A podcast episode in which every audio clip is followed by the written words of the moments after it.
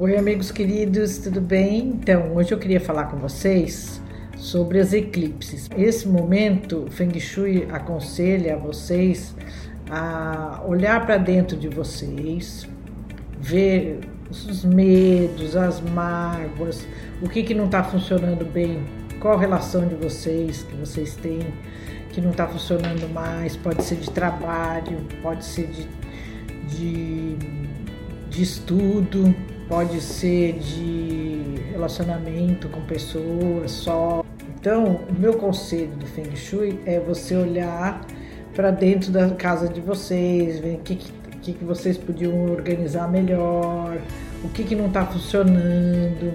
Por exemplo, arrumar. Ah, essa sala de TV não tem nada a ver, eu nem uso, vou fazer um escritório aqui.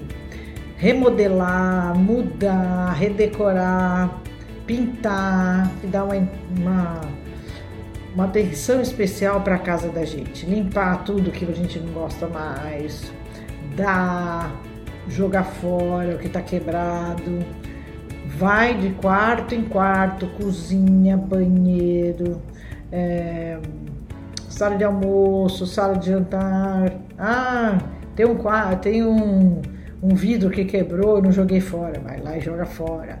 Ah, tem um jornal, tem uma pilha de jornal. Joga tudo fora. Está tudo funcionando, principalmente agora, nessas, nesse um mês. Tá? Mas principalmente essa semana tem tendência a ficar mais irritadas, mais nervosas, mais sensíveis, mais as pessoas tem gente que fica mais nervoso e tem gente que fica mais emotivo, chateado, é, triste. Então tomar cuidado com isso para não entrar numa depressão por causa da pandemia, não pode sair, não pode fazer, não pode acontecer. Então vamos tomar atenção e vamos é, levantar a nossa energia, arrumando as coisas na, na casa, limpando, trocando. O inverno está chegando, dia 21 é, é o começo do inverno. A campanha do agasalho está aí, vamos já separar as coisas que a gente vai dar e vamos fazer um movimento na casa, vamos limpar, vamos passar o anil que eu ensinei para vocês no chão da casa toda para tirar as energias paradas, às vezes saiu alguma briga, alguma coisa nessa época da pandemia, é bom dar uma limpada, dar uma renovada nas energias, tá?